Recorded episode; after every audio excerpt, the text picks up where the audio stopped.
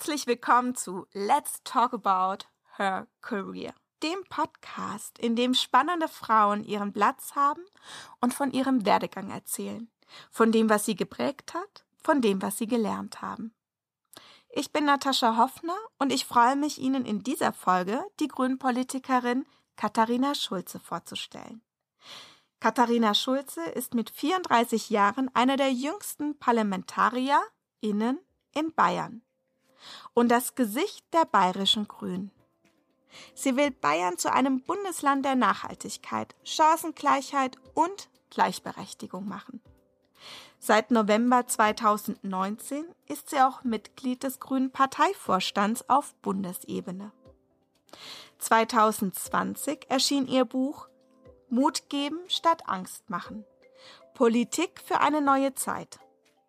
Darin schreibt Katharina Schulze, welche Politik man bevorzugt, ist immer auch eine Frage des Menschenbildes. Ich glaube daran, dass Menschen fähig sind zur Empathie, zu gemeinschaftlichem und verantwortungsvollem Handeln, vorausgesetzt, die Rahmenbedingungen und die politischen Umstände stimmen. Und genau dafür müssen wir sorgen. Diese positive Grundhaltung, dieser Optimismus ist auch Katharinas Thema für diese Podcast-Episode. Es geht ums Ideen entwickeln, um einen konstruktiven Politikstil, um ein positives Menschenbild. All das prägt Katharinas Politik ganz stark.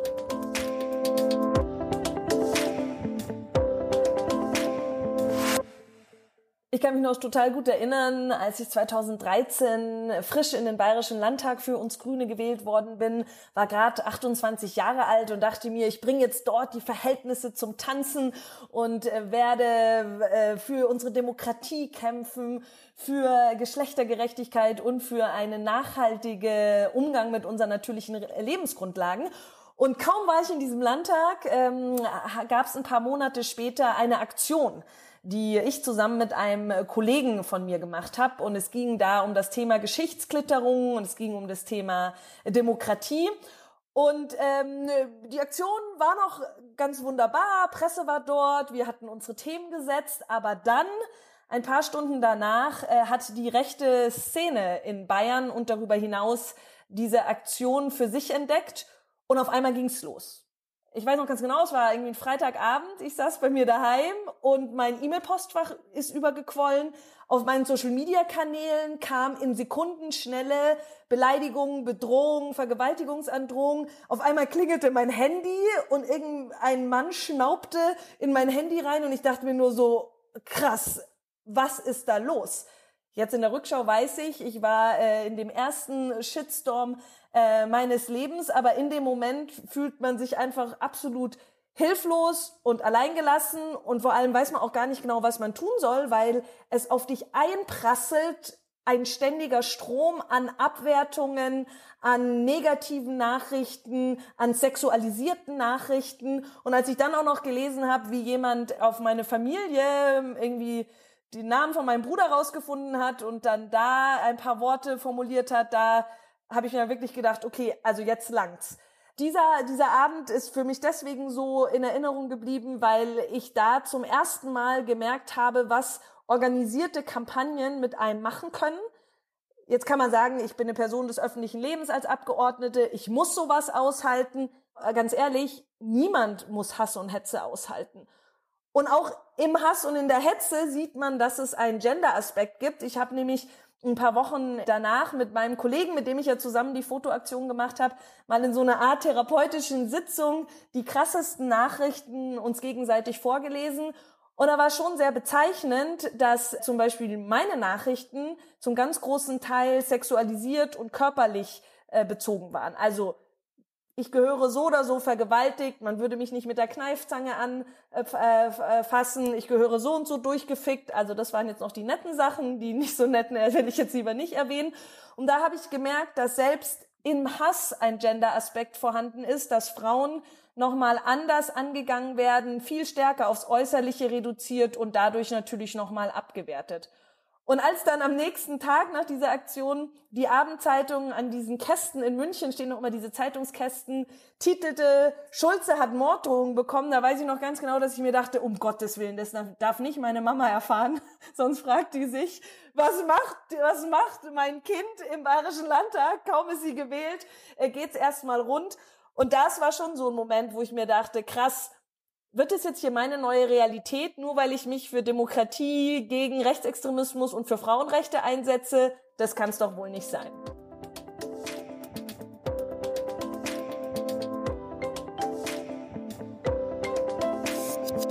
Mein persönliches Lebensmotto bedeutet ja, du bekommst die Welt nicht besser gemeckert, du musst die Welt besser machen. Das ist äh, mein festes äh, Gefühl, das ist mein Wertekompass. Ich glaube ganz fest daran, dass wir, indem wir uns zusammenschließen, gemeinsam arbeiten und immer darüber nachdenken, was wir besser machen können, viel mehr erreichen können, wie wenn wir genervt auf dem Sofa in der Ecke oder mit anderen zusammensitzen und einfach immer nur darüber reden, was erstmal wieder alles schlecht ist. So.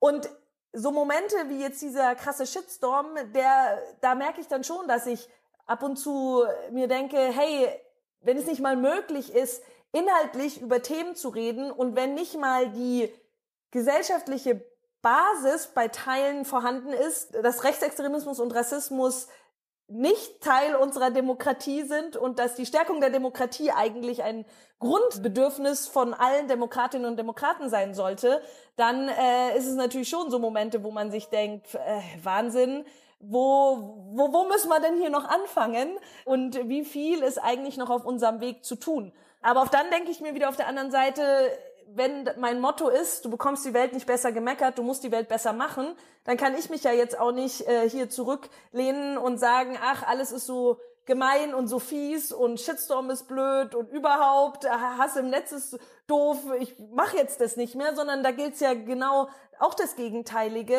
sich zusammenzutun, solidarisch zu sein und gegen Hass und Hetze im Netz vorzugehen. Ich habe ja dann auch in meiner Funktion als innenpolitische Sprecherin ein Maßnahmenpaket gegen Hass und Hetze im Netz geschrieben, weil ich es einfach total wichtig finde, dass man auch deutlich in die Gesellschaft rein kommuniziert, dass wir als Rechtsstaat, dass wir als Gesellschaft nicht machtlos gegen Hass und Hetze sind.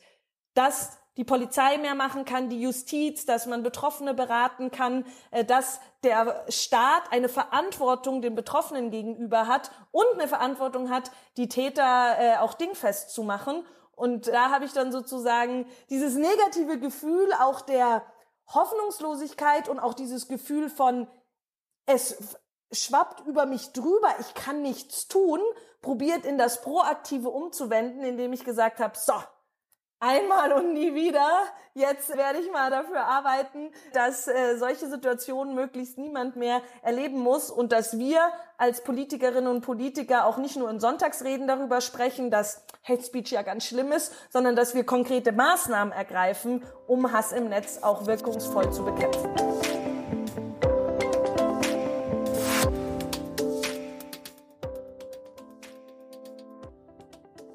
Ich war ja auf einer ganz großartigen Schule, äh, auf dem Christoph Probst Gymnasium in Gilching. Und Christoph Probst äh, ist, war ja ein Mitglied der Weißen Rose. Man kennt meistens äh, Hans und Sophie Scholl, aber es gab auch Christoph Probst, Alexander Schmorell, Kurt Huber und eben Willi Graf.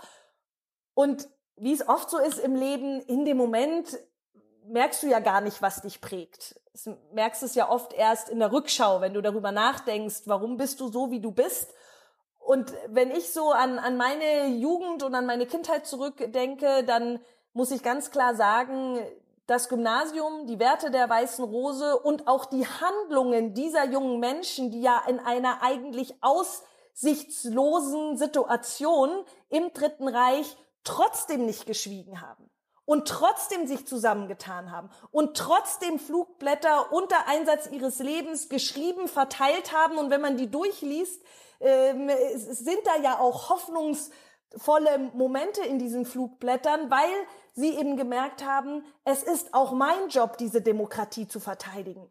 Wenn ich nur darauf warte, dass es irgendjemand anders macht, Herr May, wir Deutsche haben das aus der Geschichte gelernt. Es gab nicht so viele, die diese Demokratie verteidigt haben im Dritten Reich. Aber die Weiße Rose mit Christoph Probst und den anderen Mitstreiterinnen und Mitstreitern haben es auf jeden Fall versucht. Und da glaube ich, ist schon in mir so diese Erkenntnis gereift, dass um die Werte, das Fundament, auf dem wir als Gesellschaft stehen, und es ist für mich eine starke Demokratie, dass die es sich immer zu verteidigen lohnt, dass diese Demokratie nicht selbstverständlich ist, die ist nicht einfach immer so da, sondern es ist auch unser Job, sie zu verteidigen und weiterzuentwickeln und dass das man aber auch mit einem hoffnungsfrohen und mit einem positiven Ausblick machen kann. Gerade weil diese Themen ja oft auch sehr belastend sind und auch schwer und traurig und wenn wir sich uns mit unserer Geschichte beschäftigen, beschämend, äh, was in unserem Land äh, passiert ist. Aber ich, ich bin fest davon überzeugt, wenn wir das besser machen wollen, dann müssen wir ja auch aufzeigen, wie die bessere Zukunft aussehen kann. Wie sieht ein geschlechtergerechtes Leben in einer weltoffenen Demokratie, die den natürlichen Planeten nicht kaputt macht, aus? Also Bilder zu erschaffen, um auch Leute zu überzeugen, für dieses gemeinsame Ziel zu arbeiten. Das, glaube ich, ist absolut entscheidend und natürlich auch schöner, wie wenn dir immer nur erzählt wird, oh, das ist ein Problem und da ist ein Problem und das geht auch nicht und das wird überhaupt gar nicht klappen, weil wir haben es ja noch nie so gemacht. Also das, glaube ich, ist jetzt auch so vom Motivationslevel her nicht das, äh, worum es mir jedenfalls geht. Also als ich in den Landtag gekommen bin, Frau, jung von den Grünen und dann äh, wurde ich auch noch innenpolitische Sprecherin. Das heißt, die Themen Polizei, Verfassungsschutz, Zivilgesellschaft, Demokratie, das, äh, das sind meine Schwerpunkte. Und ähm, im, im Bayerischen Landtag ist gerade von den Regierungsfraktionen schon diese Mentalität von, nee, geht nicht. Und dann fragt man nach, ja, weil es nicht braucht. Dann fragt man nochmal nach, ja, das haben wir noch nie so gemacht. Dann geht's weiter mit, äh, es läuft doch in Bayern eh schon alles so super gut. Und da glaube ich, ist gerade am Anfang, äh, als ich in den Landtag gekommen bin, so ein bisschen zwei Kulturen aufeinander geclasht, weil für mich sind das keine befriedigenden Antworten. Wenn zu mir jemand sagt, nö, äh, das äh, geht so nicht, dann will ich erstmal wissen, warum. Und wenn die Person dann sagt, naja, wir haben es halt noch nie so gemacht, dann ist das für mich jetzt nicht die Begründung, dass ich sage, okay, dann äh, machen wir es eben nicht. Äh, das heißt, da war, glaube ich, gerade am Anfang im Innenausschuss oft sehr harte Debatten, weil diese zwei vielleicht auch Kulturen und die Art, wie man Politik macht, aufeinander geclasht sind. Ich halte es aber für absolut essentiell, weil in meinen Augen Politik ja dafür da ist, die Rahmenbedingungen in unserer Gesellschaft zu verändern. Und wenn ich etwas verändere, dann hat es, hat es oft Widerstände natürlich zur Folge, weil Dinge ändern sich. Gewisse Routinen, Abläufe, äh, Machtstrukturen werden aufgebrochen. Und ja, das finden manche nicht gut, weil sie dann zum Beispiel vielleicht weniger Macht haben oder weil sich Dinge eben ändern. Aber für den Fortschritt und für die Weiterentwicklung und für das Gehen mit der Zeit ist das in meinen Augen essentiell. Das heißt, ich habe damit nicht aufgehört, äh, diese mit dieser Art in den Ausschüssen Politik zu machen. Und ich glaube auch, so wie ich die Wahrnehmung in der Gesellschaft, meine subjektive Wahrnehmung empfinde, ist es, glaube ich, auch etwas, was Bürgerinnen und Bürger nervig finden an Politik, wenn die in diesen alten Ritualen drinstecken, sondern es wird sich viel mehr gewünscht, dass darüber auch gesprochen wird, ja, wie kann eigentlich eine gute Zukunft aussehen? Und ich möchte das an einem Beispiel deutlich machen. 2018 hatten wir die Landtagswahl in Bayern.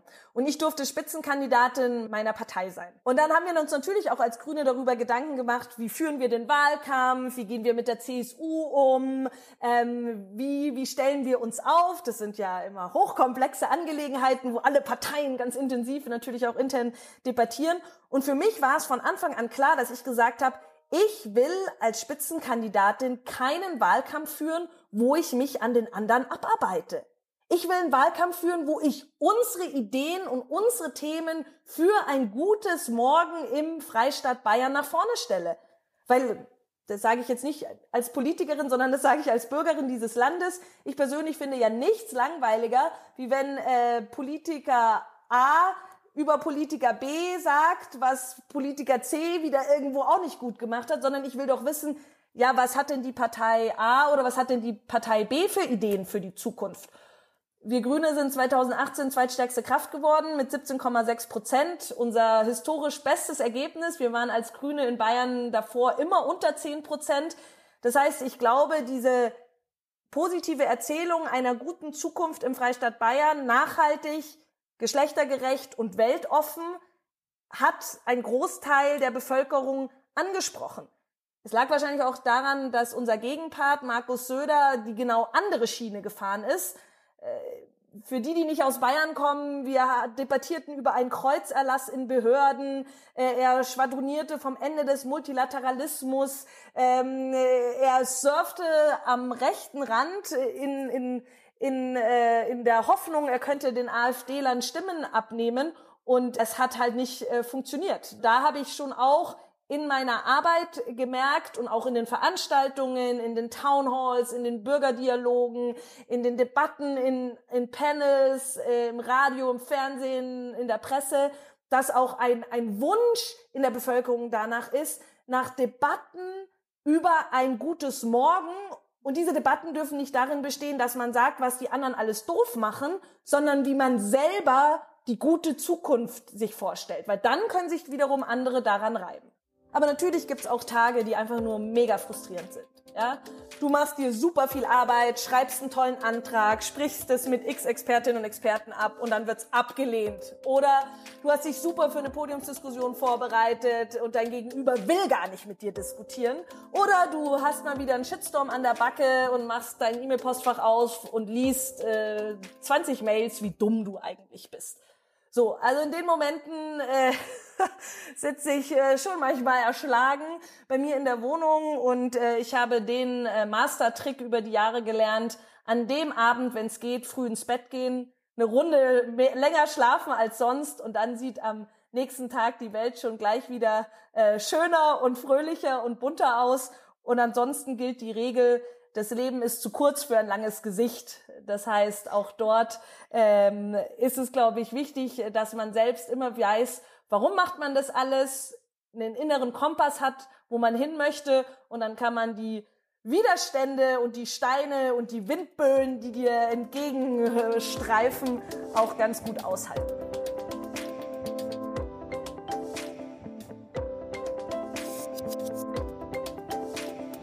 Katharina habe ich bei einer ihrer Buchvorstellungen in München kennengelernt. An dem Abend ging es um Gleichstellung, aber auch um ihren Weg in die Politik und Katharinas Arbeit als Abgeordnete. Den Optimismus, über den sie auch in ihrem Buch schreibt, merkt man ihr an. Sie kämpft für die Sache und das, obwohl Frauen der Politik immer noch nicht gleichberechtigt sind. Und gerade im öffentlichen Diskurs und auf Social Media bekommen sie wahnsinnig viel Hass und Hetze ab. Trotz allem tut Katharina das, was sie tut, mit einer unfassbaren Begeisterung, die ansteckend ist. Menschen, die so für ihre Arbeit brennen, begeistern mich, ganz gleich welcher Partei sie angehören. Katharina lässt es so leicht klingen, dieses man bekommt die Welt nicht besser gemeckert, man muss sie besser machen. Und doch ist gerade die Politik ja das Geschäft der dicken Bretter, wie es Max Weber mal so schön sagte. Und trotzdem steckt darin so viel Kraft. Nicht meckern, sondern machen. Und wenn ganz viele großartige Frauen wie Katharina ins Machen kommen, dann könnte die Welt schon bald sehr anders aussehen.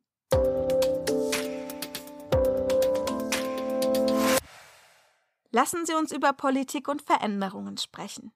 Wo engagieren Sie sich und welche Kämpfe verlangen Ihnen vielleicht viel ab? Woraus schöpfen Sie dafür Ihre Kraft? Lassen Sie uns ins Gespräch kommen. Auf www.her-career.com und LinkedIn können wir miteinander sprechen. Die direkten Links zur Episode und zur Diskussion zum Podcast finden Sie in den Show Notes zur Sendung. Abonnieren Sie uns, egal ob Sie den Podcast bei iTunes, Spotify oder in Ihrer Podcast-App hören. Und empfehlen Sie den Podcast weiter. Wenn Sie mir schreiben wollen, dann gerne an podcast@hör-career.com. Ich hoffe, Sie sind auch in zwei Wochen wieder mit dabei. Dann spricht die Neurowissenschaftlerin Maren Urner darüber, warum uns die Informationsflut der modernen Medien überfordert und welche Auswege es gibt. Ich bin Natascha Hoffner. Bis zum nächsten Mal. Der Her Career Podcast ist eine Haus 1 Produktion, powered by LinkedIn. Die Redaktion machte Susanne Klingner, Schnitt und Sounddesign sind von Miku Sophie Kümel. Die Musik ist von der Audio Consulting Crew, das Cover gestaltete Dagmar Kanasch. Alle Folgen von Let's Talk About Her Career finden Sie unter www.her-career.com slash podcast.